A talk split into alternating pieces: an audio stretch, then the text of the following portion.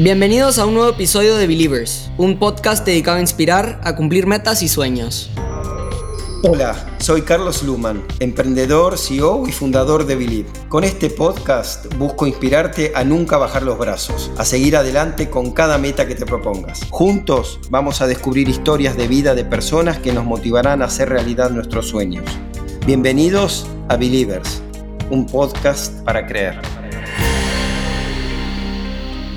En este episodio vamos a hablar con Melina Masnata, una figura clave del emprendedurismo social e inclusivo en Argentina.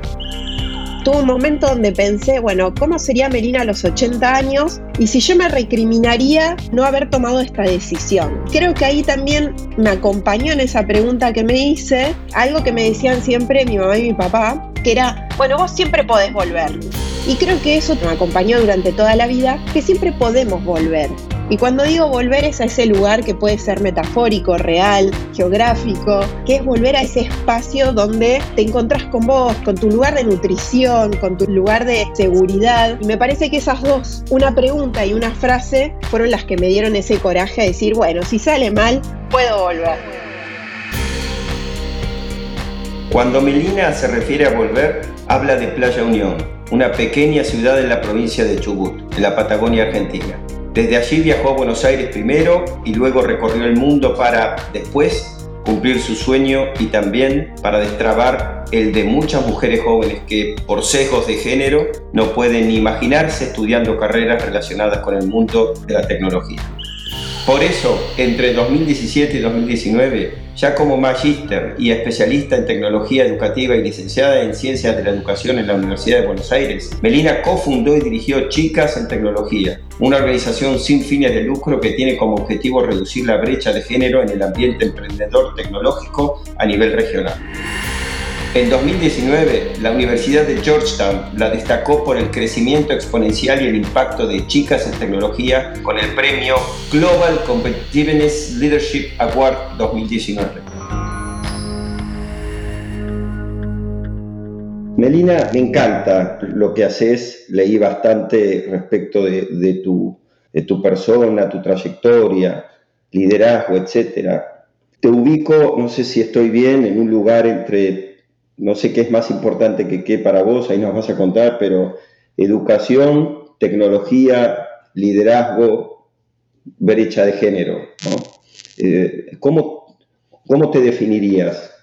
Bueno, yo descubrí hace un tiempo que soy una emprendedora social y, y, los temas que, y cómo lo hago, cómo emprendo con impactos sociales a través de, como bien dijiste, de la tecnología educativa, pero con una mirada desde la diversidad que creo que el recorrido al principio de enfocarme en la brecha de género me, abrió mucho más eh, ese, ese camino a entender que también hay otras diversidades y que es importante distinguirlas y tenerlas en cuenta. Muy bien, sos eh, chubutense, correcto. Chubut, para los que estén escuchando, bueno, sean argentinos, es una ciudad muy linda del interior de mi país. Contame, sos del 83, correcto. ¿Cómo, cómo, ¿Cómo llegaste desde Chubut a Buenos Aires? ¿Cómo fue? Bueno, asumo que estás en Buenos Aires haciendo base, ¿correcto? Sí. Correcto, correcto. Y después también tuve la oportunidad de estar en otros lugares del mundo, así que para mí siempre fue un, hito cada cosa que, que, pude ir viviendo otros lugares, pero sin duda el hito más grande fue eh, de Playa Unión, que en realidad es de donde, eh, dentro de Chubut, de qué Em, localidad soy, y a, Buenos Aires, que tomé la decisión a los 14 años de viajar, porque bueno, yo en ese momento hacía danzas clásicas, eh, todos los inviernos y veranos viajaba a Buenos Aires, era una época donde no había los medios de comunicación que hay ahora, y viajaba porque el Teatro Colón, que es un teatro muy importante eh, de Argentina y del mundo por, su acústica y por un montón de, de, condiciones y también porque es un semillero de, talento, sobre todo en temas artísticos, eh, daba cursos abiertos a, quienes estaban preparándose para el ingreso a lo que es el Instituto del Teatro Colón.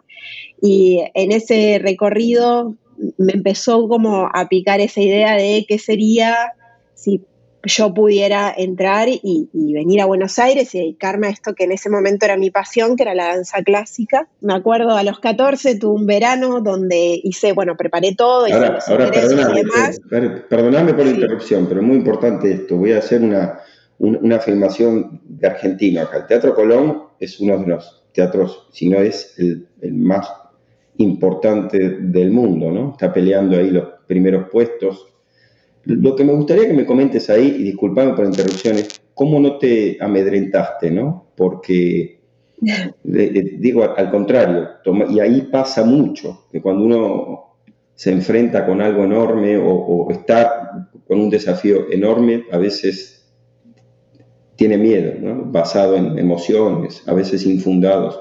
¿Qué, qué te llevó a desarrollarte, a crecer?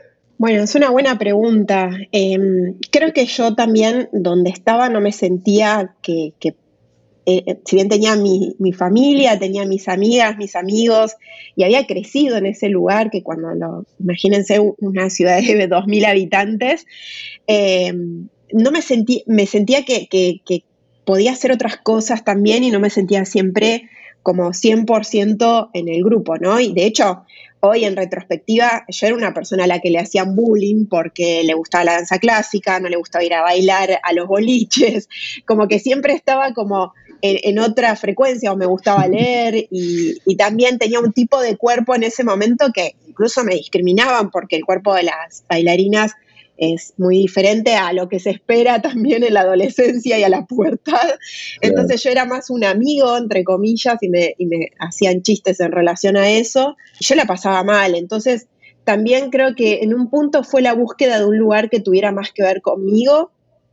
Tuve la suerte también que, que tuve padres que me, que me, y una madre que me incentivaron también a tener esa libertad de pensamiento, porque ninguno de los dos me dijo en un momento tenés que hacer esto o lo otro. De hecho, ninguno de los dos es artista, no les interesaba ni les sigue interesando ese mundo. Sí me inculcaron mucho esta independencia desde temprana edad y en un momento cuando se iba haciendo realidad, porque yo creo que las personas no somos muy conscientes, a veces nos ponemos un objetivo, lo vamos haciendo, esta pregunta que vos haces, Carlos, de, bueno, ¿y cómo lo fuiste resolviendo?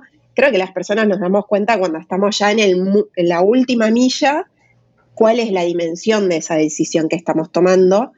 Y ahí cuando ya tenía un pasaje, imagínense además en ese tiempo que era una inversión, eh, de nuevo, no teníamos como las, formas de conectarnos que hay ahora, tuve la, la, suerte o no la suerte, digo, tuve un momento donde pensé, bueno, ¿cómo sería Melina a los 80 años?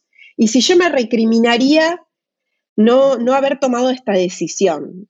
Y creo que ahí también me acompañó en esa pregunta que me hice algo que me decían siempre mi mamá y mi papá, que era, bueno, vos siempre podés volver, como quédate tranquila que vos siempre podés volver. Y creo que eso también es algo que las personas, y me acompañó durante toda la vida, que siempre podemos volver. Y cuando digo volver es a ese lugar que puede ser metafórico, real, geográfico, eh, que es volver a ese, a ese espacio donde eh, eh, te encontrás con vos, con, tu lugar de nutrición, con tu lugar de seguridad. Eh, y me parece que esas dos, una pregunta y una frase, fueron las que me dieron ese coraje de decir, bueno, si sale mal, puedo volver. Y también por otro lado, a los 80 años, si me pregunto qué hubiera sido de mi vida, no me lo voy a recriminar porque lo intenté. Claro. Ahora, mira, interesantísimo porque pensar sería como pensar en el, peor escenario. ¿Qué, puede pasar ¿no? en el peor escenario? Eh, y, a, veces nos damos cuenta que racionalmente es nada. O sea, es temores que tenemos, generalmente basados en creencias que no están racionalmente muy bien fundadas, ¿no? tienen mucho más, más que ver con las emociones.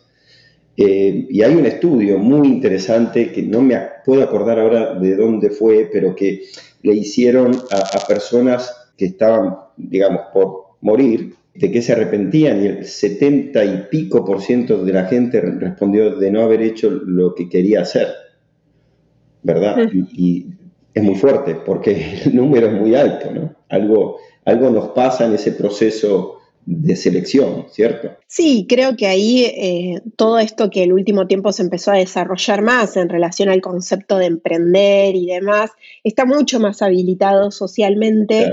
Eh, que podemos probar, podemos equivocarnos. De hecho, hay una revisión de lo que significa equivocarse y del error, pero creo que nos acompaña en los últimos años, ¿no? Esto de buscar lo que también sos emprendedor, sabés que antes no se explicaba ni se decía, eh, bueno, me puede salir mal, ¿no? Como que hoy lo que, lo que está buenísimo, sobre todo para las generaciones, no, digo, no importa las generaciones, también sacando ese sesgo, ¿no?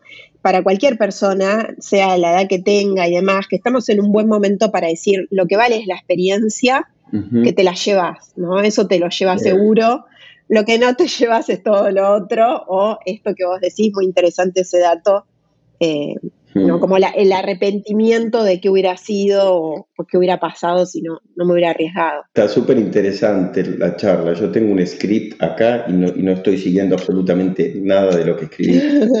es maravilloso. El otro, pues hay, hay, contradicciones, ¿no? Este, Elina, en el proceso, porque el ser humano es contradictorio, porque uno ve todo este tema de las redes sociales, lo digital, y nadie se saca una selfie equivocándose, ¿no? Eso es fuerte también, porque los chicos hoy están absorbiendo, yo siempre digo, el, a donde se genere una, una plataforma de errores y de equivocaciones, pero no para reírse, ¿no? No estoy hablando de los TikTok, estoy hablando de, del mundo real. La, gente para aprender al principio todo lo que hace lo hace, entre comillas, de manera incorrecta. Entonces, lo que, la contradicción que me refería y quería saber qué opinás es eh, eh, todo este tema de las redes, los chicos están absorbiendo permanentemente el exitismo no, no entendido de la mejor forma, ¿no? Este, y encima con una inmediatez que abruma. ¿Qué opinas de eso? ¿Cómo forma a los chicos para poder este, sortear dificultades reales? Bueno, es súper interesante lo que decís, porque además es, se reinventa una presión social y de una manera que también afecta a un grupo que no está tan constituido eh, y fortalecido en tanto a la, a la identidad como son las personas más jóvenes, eh, porque también están en una construcción y un crecimiento de qué es eso eh, qué es esa identidad y qué es ese camino que están buscando.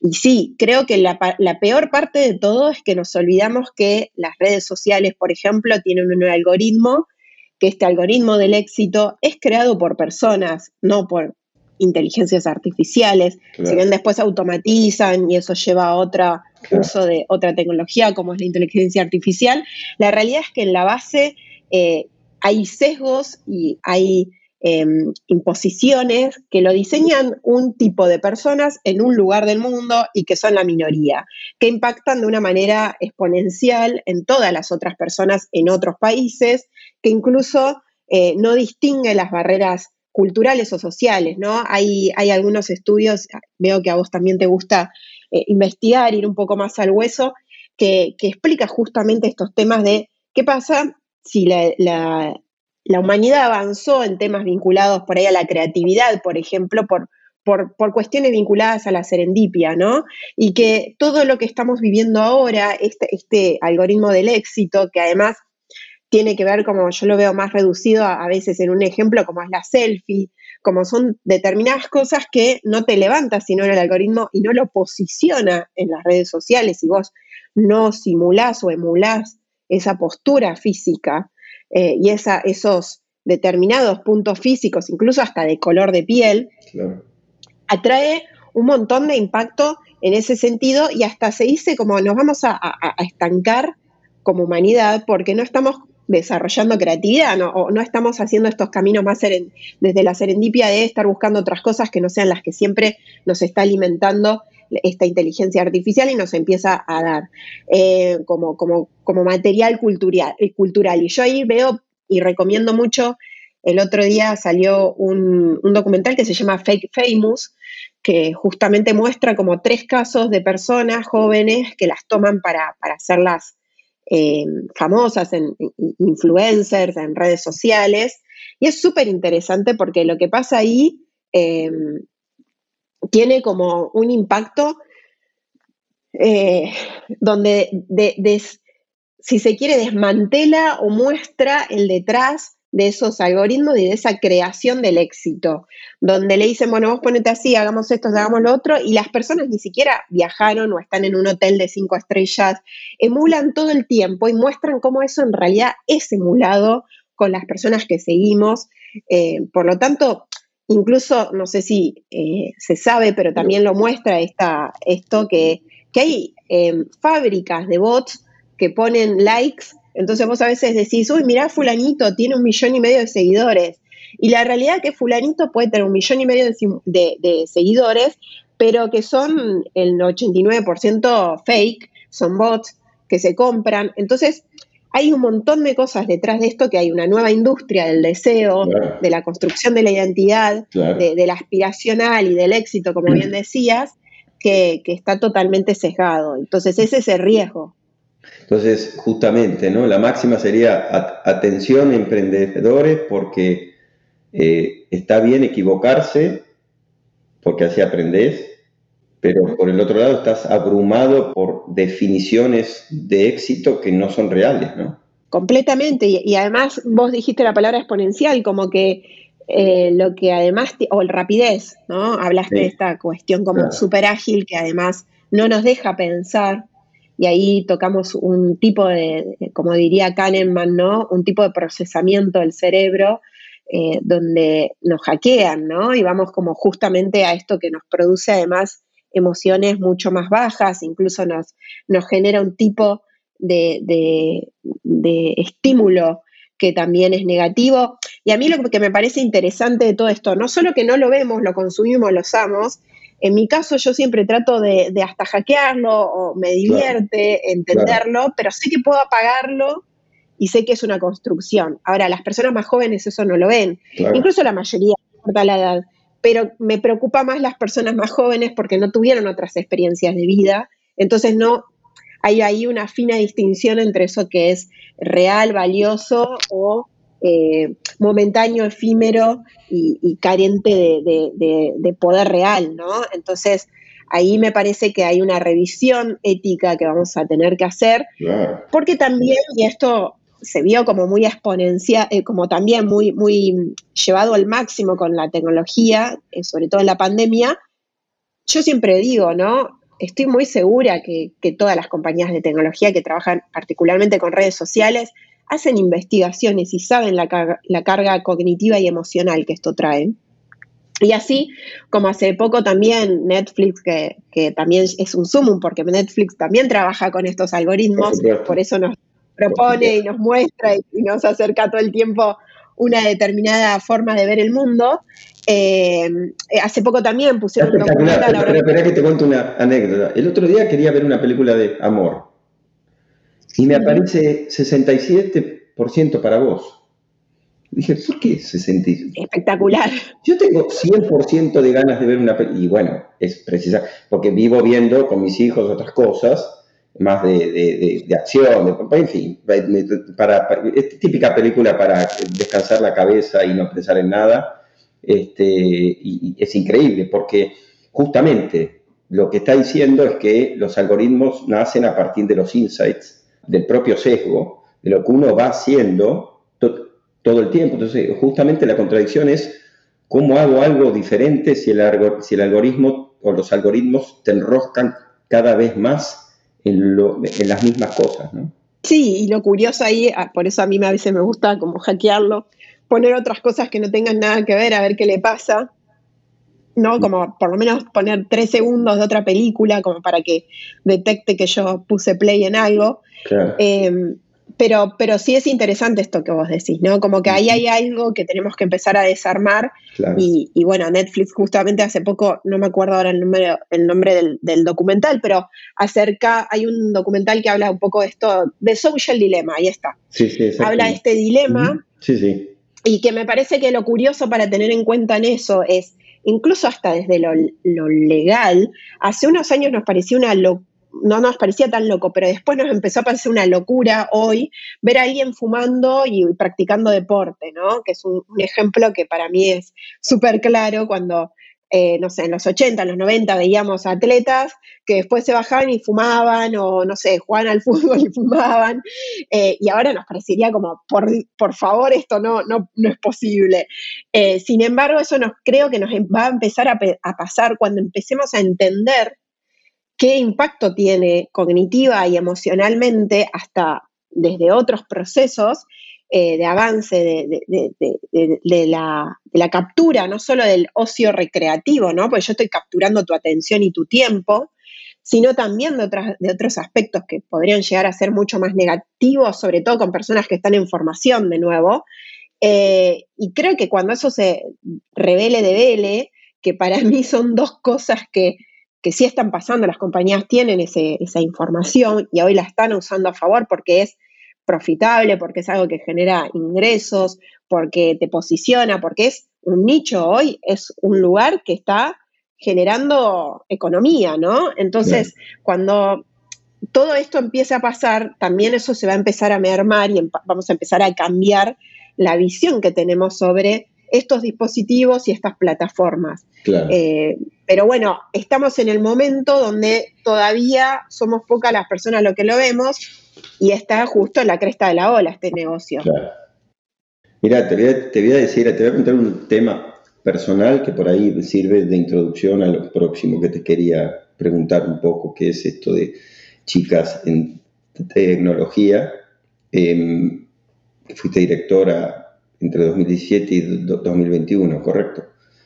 Em, Correcto. Y tengo dos hijas, un hijo varón, tengo una hija em, que se acaba de graduar ahora de, psicóloga, está, estudiando otras cosas, está en Boston.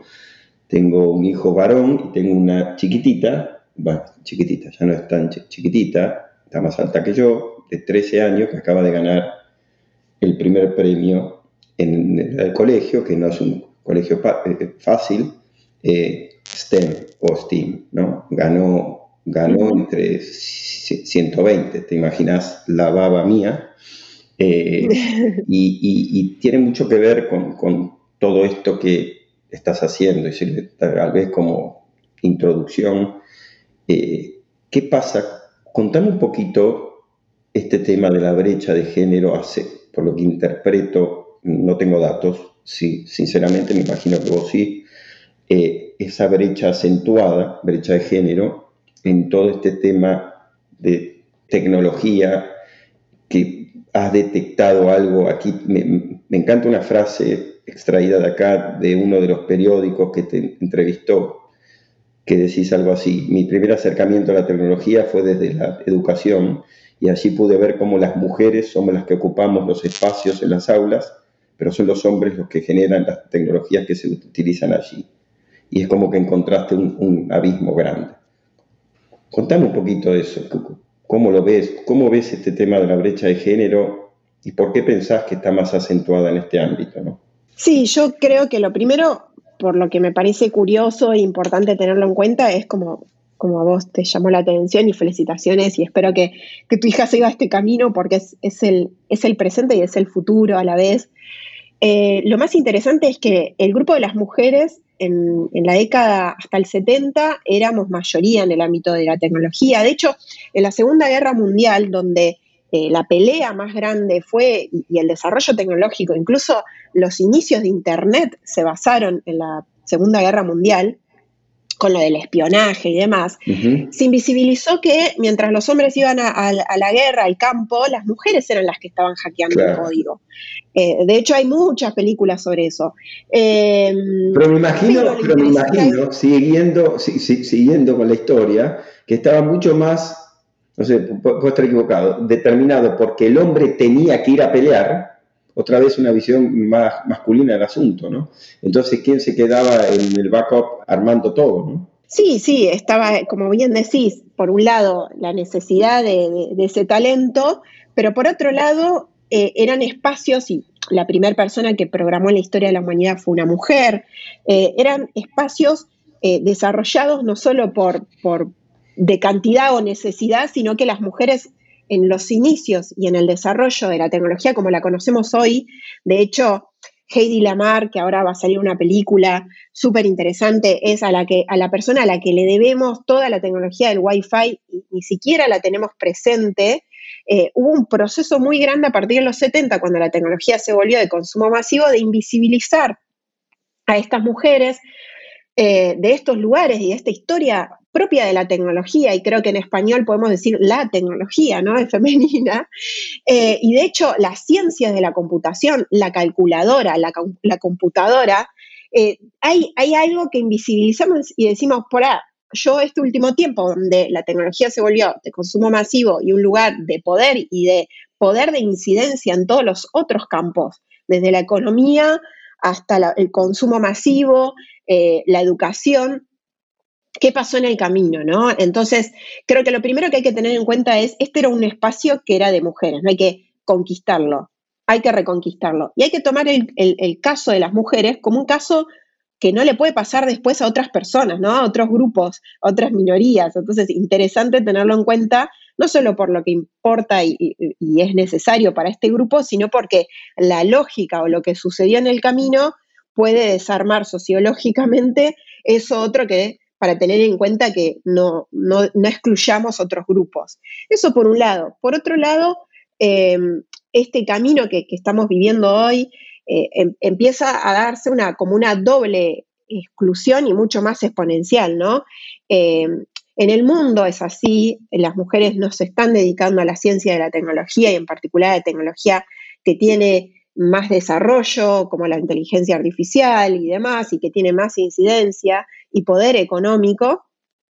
Y uno de los factores también, cuando hacemos un doble clic y miramos la, región, porque de nuevo es, curioso, es un caso que pasa en UK, pasa en Japón, pasa en Estados Unidos y pasa en, Argentina. Digo, no, no hay eh, yo siempre digo, si lo resolvemos desde Latinoamérica, lo podemos llevar y mostrarles cómo lo solucionamos, porque hoy estamos todos con estos números de la poca cantidad de mujeres que se inscriban a estas carreras. Pero en Latinoamérica tenemos un doble clic, que es que además se suman a otras brechas que vivencian las mujeres eh, en esta región, ¿no? Que tiene que ver con la desigualdad, que tiene ahora, que ahora te voy a decir una cosa, interesante, interesante esto que abordás, puedo decir, hay muchas batallas de las mujeres por tener un mejor espacio en varios ámbitos, pero en este particular lo tenían y se perdió, ¿no? Siento eso, ¿no? Y ahora eh, sos una de, las, de los paladines o paladinas para tratar de recuperarlo. porque, a ver, algunos ámbitos se explican a partir del rol histórico de la mujer, ¿no? digo, para tratar de encontrar las causas, para justamente tratar de de, cambiarlo. Si, uno no entiende bien las causas, es difícil abordar. ¿En dónde están las causas? ¿A dónde pensás que están las causas de esta falta, falta de protagonismo, pérdida de, protagonismo de la mujer en este ámbito?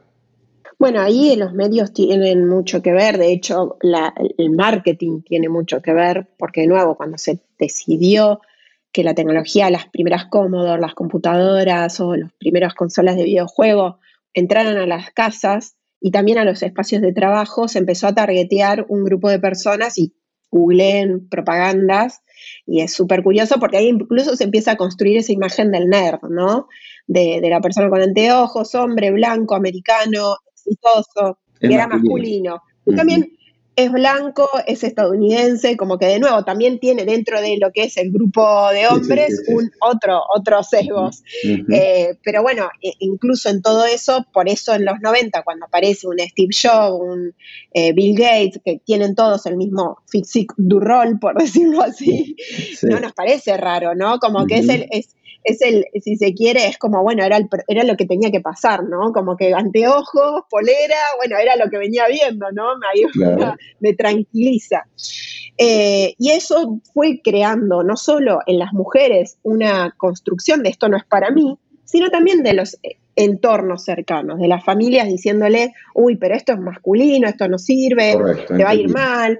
Eh, entonces, hay un proceso ahí de doble estigmatización para la mujer en sí misma que se lo apropia y dice esto no es para mí, es muy difícil, y que coincidentemente creo que muy pocas personas sabemos hoy que, por ejemplo, eh, hace unos meses explotó esto de que, bueno, Melinda eh, Gates y Bill Gates se separaron, pero nadie sabe que Melinda Gates eh, también estudió ciencias de la computación, tiene varias charlas súper interesantes. No, no, no, no, no, claro, o sea, es la, mujer de Bill Gates, ¿sí? Claro, pero hasta en eso, y ella además cuenta cómo ayudó a la creación de Microsoft y, todo un proceso donde uno dice, bueno, me olvidé, ¿no? Bueno, no es, no es ingenuo, y ahí creo que, de, de nuevo, el posicionamiento de estas preguntas incómodas son necesarias para poder construir también esas diferencias. Si bien como vos decís, está pasando que además por suerte estamos deconstruyendo mucho, las marcas hoy empiezan a ser más inteligentes porque se van dando cuenta que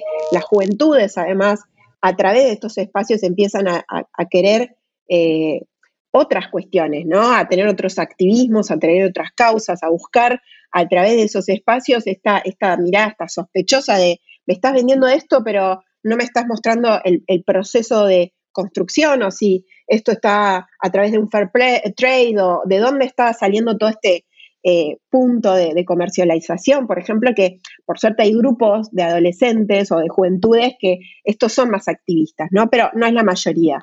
De todas formas, el mundo de la tecnología eh, es un mundo estratégico para ingresar en todos estos otros mundos, porque no solo las condiciones laborales son mucho mejor. La producción, justo ayer estaba hablando con un grupo de investigadores que está haciendo todo un relevamiento muy exhaustivo sobre eh, las investigaciones que hay en el mundo sobre estos temas, porque de nuevo es un caso curioso que nadie tiene la solución y todos estamos trabajando fuerte para, para transformarlo, porque, por ejemplo, el año pasado, a partir de lo de George Floyd, en Silicon Valley dijo, uy, tenemos todos los algoritmos de inteligencia artificial que están haciendo un montón de otras cosas que la sociedad va a venir a reclamarnos. Por ejemplo, todo lo que tiene que ver con em, la identificación de rostros, el color de piel eh, y temas que están detrás de estas discriminaciones y que además eh, cuando se, se, tocan muchos puntos, incluso la del género, trae una doble estigmatización y en eso hay un proceso y un problema mucho más amplificado, ¿no?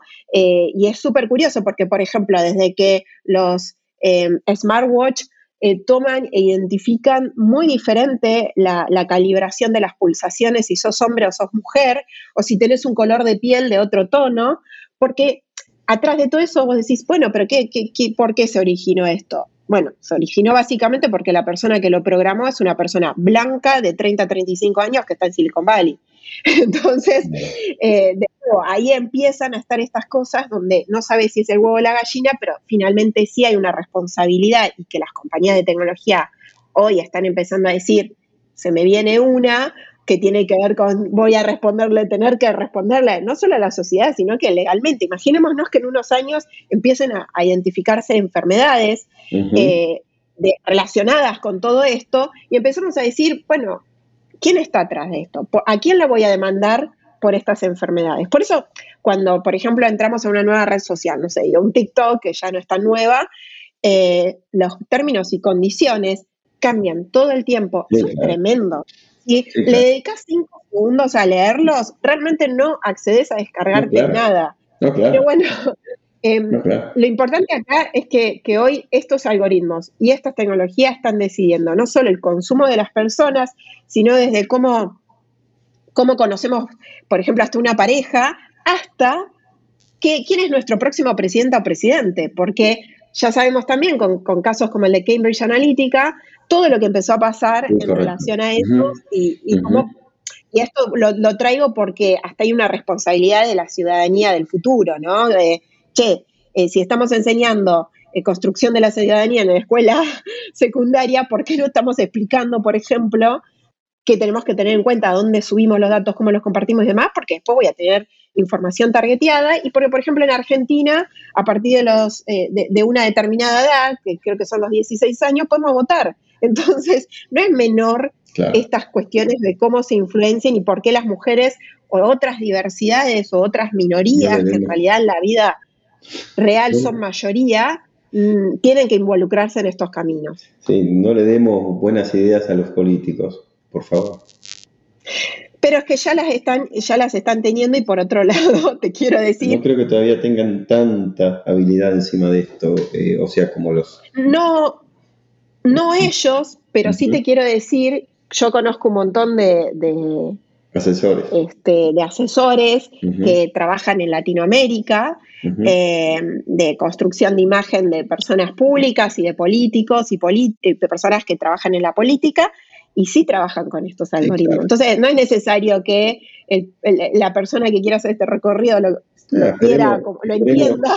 Esperemos que, haya, que haya buenas intenciones atrás, siempre y cuando haya buenas intenciones, no sé, en fin.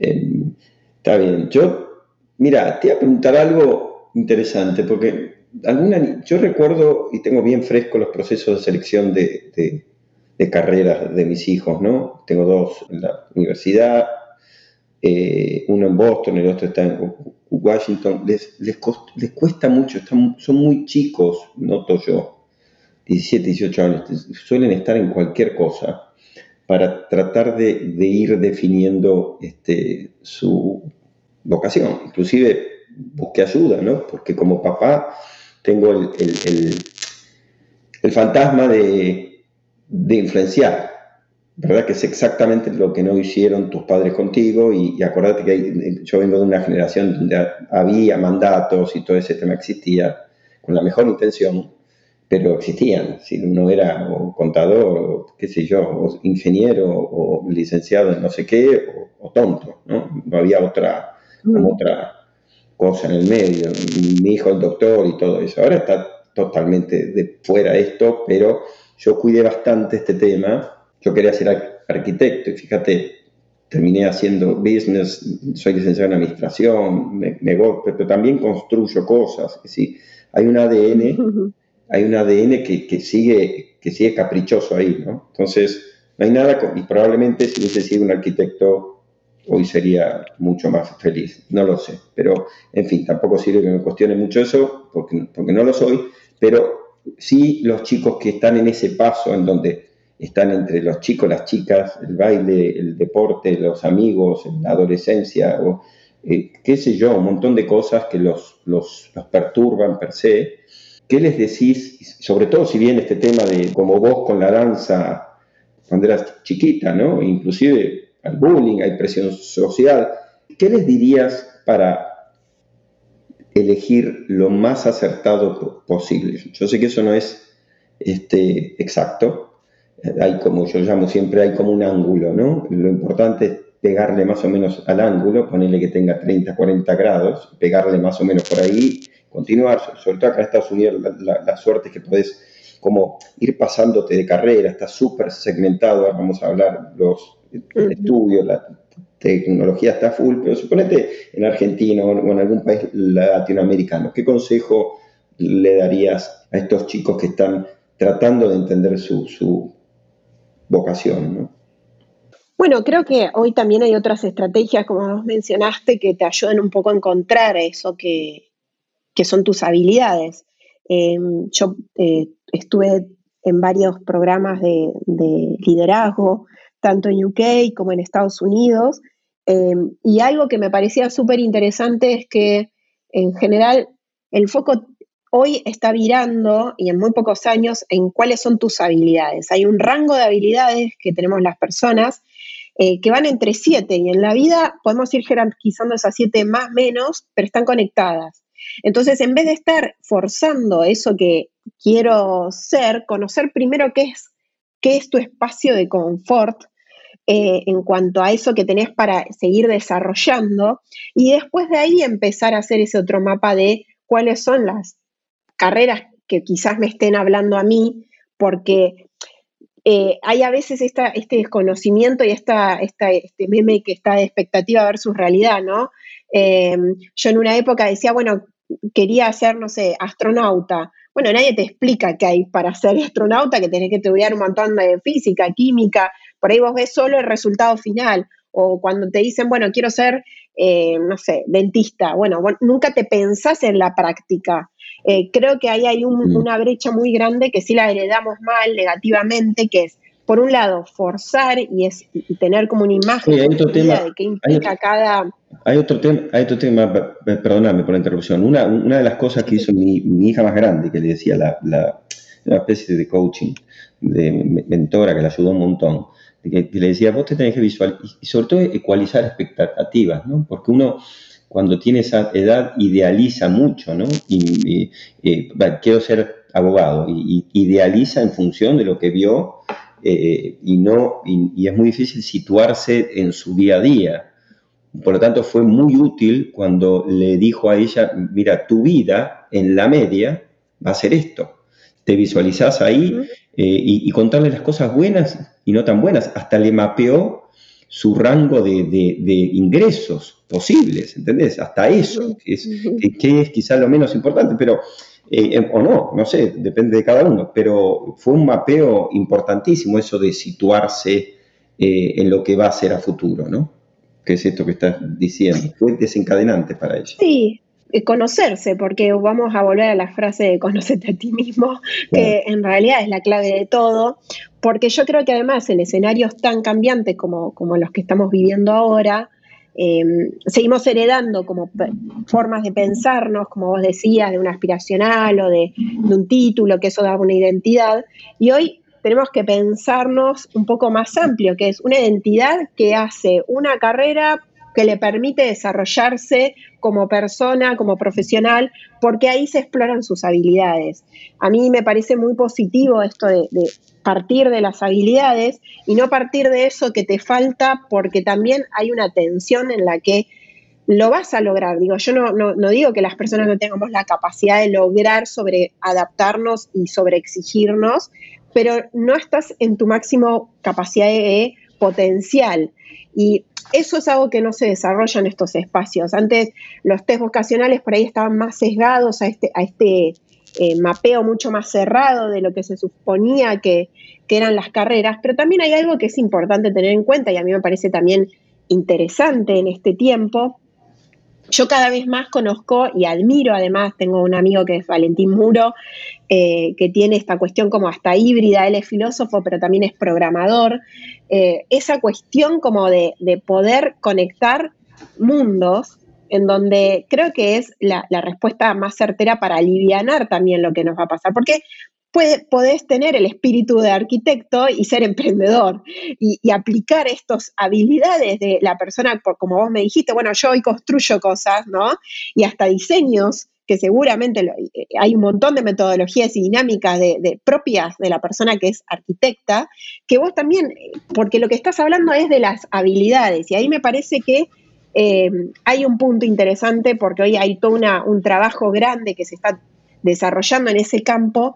Y, por lo menos cuando tuve, hace poco terminé una de estas becas y me parecía como, wow, qué curioso, porque la verdad que toda mi vida me, exigí también como persona en vez de estar buscando eso que vos sentís que está fluyendo, que lo podés llevar a otro nivel, que tiene que ver con estos puntos de habilidades, porque realmente vos hoy podés ser una persona, en mi caso, por ejemplo, yo estudié ciencias de la educación porque me permitía después explorar mundos muy eh, abiertos desde, a mí me gustaba que el plan de estudios decía, bueno, el, perfil de la persona egresada eh, puede trabajar desde un ministerio de educación hasta una empresa diseñando los espacios de formación. Y es exactamente lo que hice en mi vida. Yo mm, muté un montón y trabajé un montón en diferentes puntos, pero porque tuve una carrera que la pude, porque tiene un perfil flexible. Ahora, también las carreras hoy pueden ser flexibles. Digo, el mundo, los algoritmos eh, van a necesitar cada vez más de perfiles de personas que eh, sean, por ejemplo, un perfil de psicología, pero considerando también que podés aprender o entender cómo es la programación para meterte en esos mundos híbridos. Y entonces ahí se empieza como a hackear un poco eh, los ingresos. O, digo, estamos en un lindo momento para también encontrar eso que queremos encontrarnos nosotros primero en el centro de la experiencia, eh, desarrollarnos como personas y buscar eso que también creo que, como vos mencionabas, por ahí el peso de la decisión, llevarla más liviana, porque vos hoy podés tener una carrera de base, pero sabes que esa carrera de base no es la que vas a tener toda la vida. De hecho, la podés ir flexibilizando o estudiando otras carreras en el camino. Está clarísimo. Eh, en tu caso, así si tuvieras que decir en dos palabras decirla en las que quieras. Pero es decir, lo primero que te viene en la mente es es ¿de dónde sale tu, este propósito y tu vocación por, por eh, ayudar a la mujer en la, en la conquista de sus... cerrar esa brecha, vamos a llamar así? Bueno, quizás lo primero que me pasa siempre, y siempre las personas tenemos un punto autorreferencial, que no, no por eso pega el ego, es que cuando yo tenía, era adolescente, me tuve que ir y pude tener los medios también para poder venir a Buenos Aires, pero si yo quería seguir explorando algo donde estaba, no habían otras oportunidades. Yo siempre cuento toda mi escuela, mi escolaridad eh, eh, allá y después acá, la hice en el sistema público. Y en el contraturno tenía dos opciones en, en Playa Unión, que era aprender coro o peluche, no tenía muchas cosas, ¿no? Y tampoco los varones, por ahí tenía escuelita de fútbol y algo por el estilo. Entonces, mi primera meta tuvo que ver con que las mujeres de esa edad, donde estuvieran, no era necesario que estén en una gran ciudad, puedan acceder a algo que sea por lo menos otra oportunidad, ¿no? Como la tecnología. Entonces, por eso la, primera estrategia de la organización fue llegar de periferia a centro, como se dice, y no de centro a periferia, con los programas y las iniciativas, porque hay mucho talento ahí. Hoy la tecnología te permite estar en cualquier lugar y programar o generar un, negocio digital, eh, y eso está muy, muy perdido y, cambiante en ese sentido. Entonces yo creo que lo primero fue pensarme en, yo quiero que hayan otras mujeres que tengan estas oportunidades, que yo las encontré a otra edad, pero claramente fue un límite para mí. Eh, y, y, por otro lado, después, por supuesto, en el recorrido profesional que fui haciendo, me encontraba con esa validación de que éramos un grupo. Cuando yo trabajaba en tecnología educativa, que lo vengo haciendo hace 13 años, eh, me daba eh, como que era muy fuerte, que trabajaba por ahí en la implementación de proyectos de alta escala, de desarrollo de tecnología para la educación, y me iba a hablar con, las usuarias finales, que eran mujeres, porque el, casi el 80% de las personas que educan son mujeres, y después quienes desarrollaban el producto digital eran hombres programadores. Entonces ahí había un gap muy grande entre eh, cómo posicionar el usuario, qué necesitaban, qué les estaba pasando, cuáles eran sus biografías digitales, por lo tanto, qué se estaba imaginando la persona que iba a poder desarrollar o no. Eh, y entonces ahí fui haciendo como este clic de, pucha, la persona que crea otras vocaciones, como son las mujeres, eh, que educan, porque una maestra o una profesora hace eso, incide en tus decisiones a futuro y en un aula toma las decisiones más amplias de, bueno, porque es, tu primer referencia. De hecho, hicimos una investigación el año pasado eh, para evaluar eso y, evaluar si el grupo de adolescentes eh, consideraban a las personas influencers en redes sociales para, para decisiones de carrera y lo que nos fue dando como, como resultado es que no, que tienen este concepto de influencers en donde consideran más a las maestras o eh, a personas cercanas vinculadas a educación, a diferencia de estos influencers.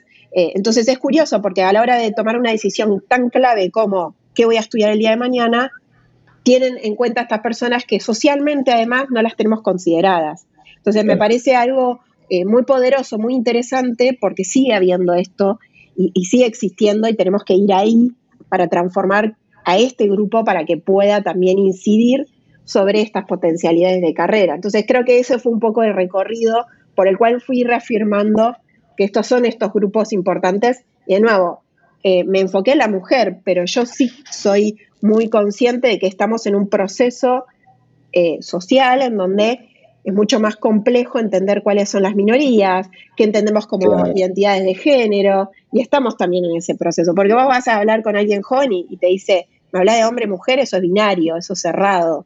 Entonces también es importante ampliarlo y decirlo desde el este lugar de la diversidad. Y justamente te quería preguntar algo, o sea, primero, infelizmente entiendo, no tenemos mucho más tiempo, me quedaría hablando contigo, en verdad, una persona fascinante, me quedaría hablando contigo una semana. Hay un tema que me da vueltas en la cabeza y yo eh, que no sé cómo decirlo porque es controversial ¿verdad? Y puede entenderse mal. Yo soy absoluto creyente que que en, la, en, tratar de buscar equidad e igualdad y pelear fuertemente contra cualquier tipo de discriminación.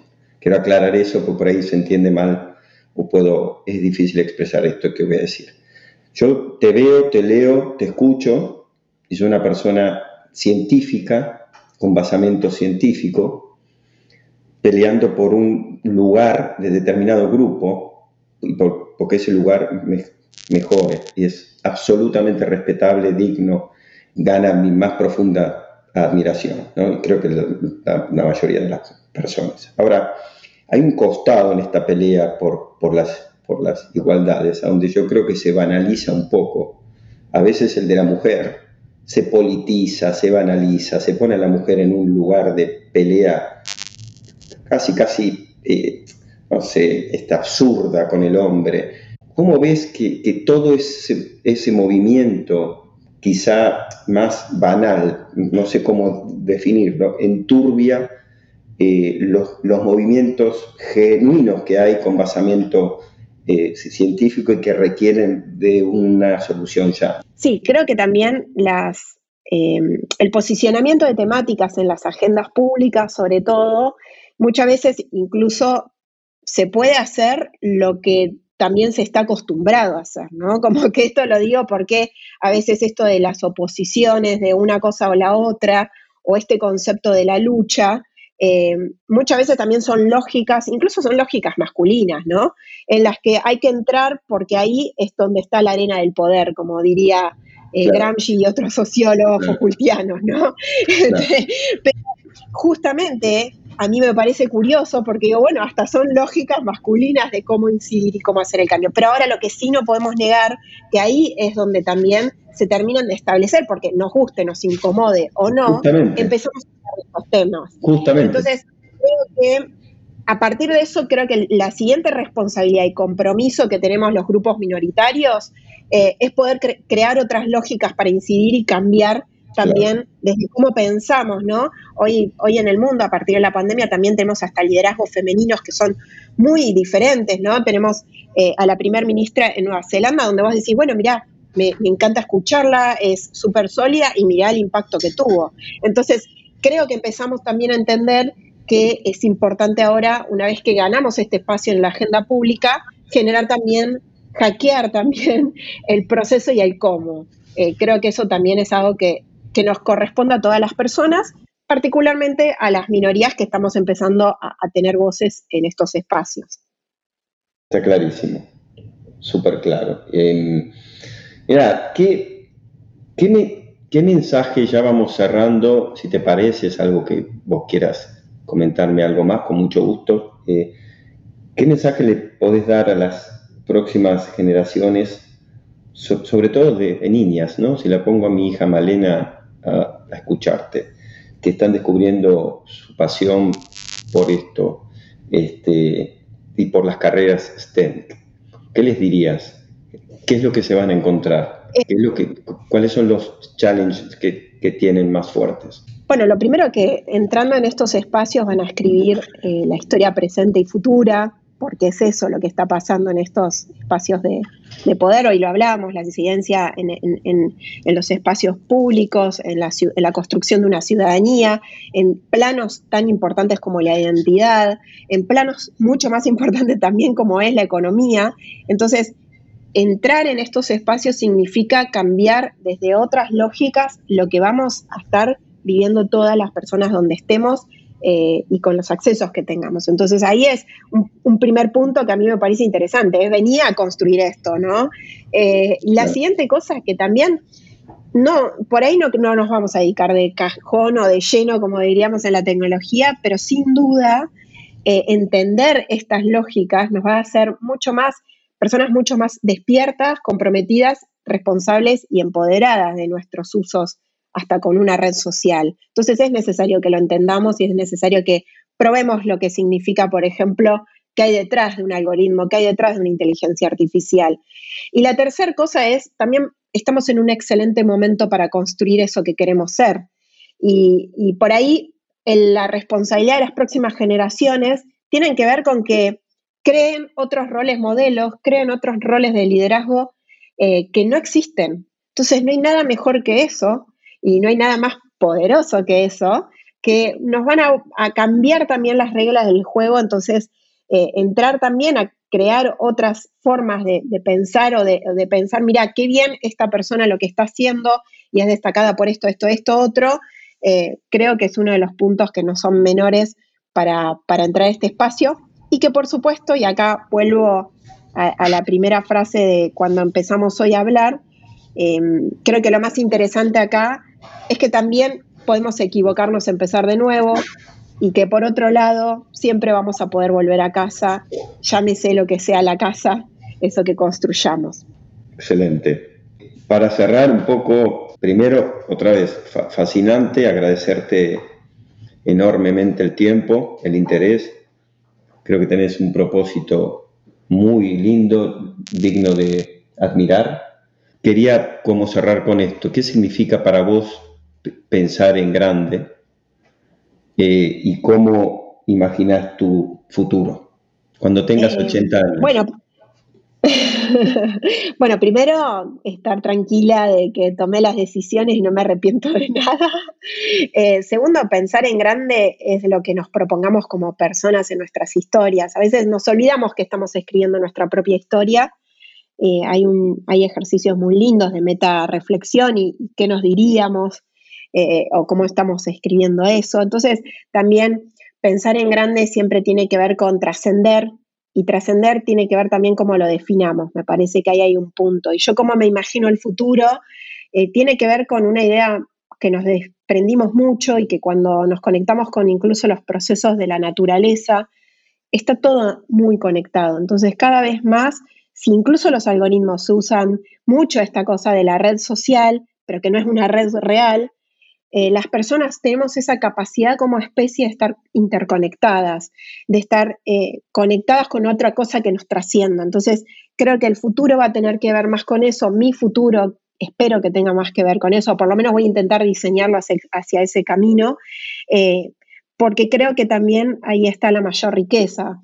Y creo que lo que hemos visto en los roles modelos, no sé, voy a decir algo nada que ver, pero yo ahora, un poco por, por, para poner un poco, como dijiste vos al principio, Carlos, el cerebro en alfa y no pensar mucho, estaba viendo la otra vez eh, la serie de Luis Miguel y decía, pero al final este tipo es una vida aburridísima, patética, a pesar de ver un éxito, un éxito tremendo, ¿no? Entonces me parece que eso también como personas de vernos más eh, relajadas y equilibrar una vida y entender que somos personas y que no somos esta imagen que proyectamos eh, como de nuevo, eso de cambiar el mundo, transformar las cosas, también tienen que ver primero y principal como mirarse hacia adentro y hacer algo un poco más equilibrado, porque yo no quiero ser esa persona que en unos años, así como a mí me pasa cuando veo la biopic de Luis Mi, digo, la verdad no le envidio nada de la vida que tiene, hace unos años, por supuesto, sin de conocer todo ese backend que tenía, eh, me parece que es importante que, que escribamos nuestra historia también diseñando que entendemos como éxito eh, y como futuro que queramos completar y completar desde un lugar más desde la trascendencia también. Alcanzar tus sueños depende únicamente de ti. Este fue otro episodio de Believers, un podcast para creer.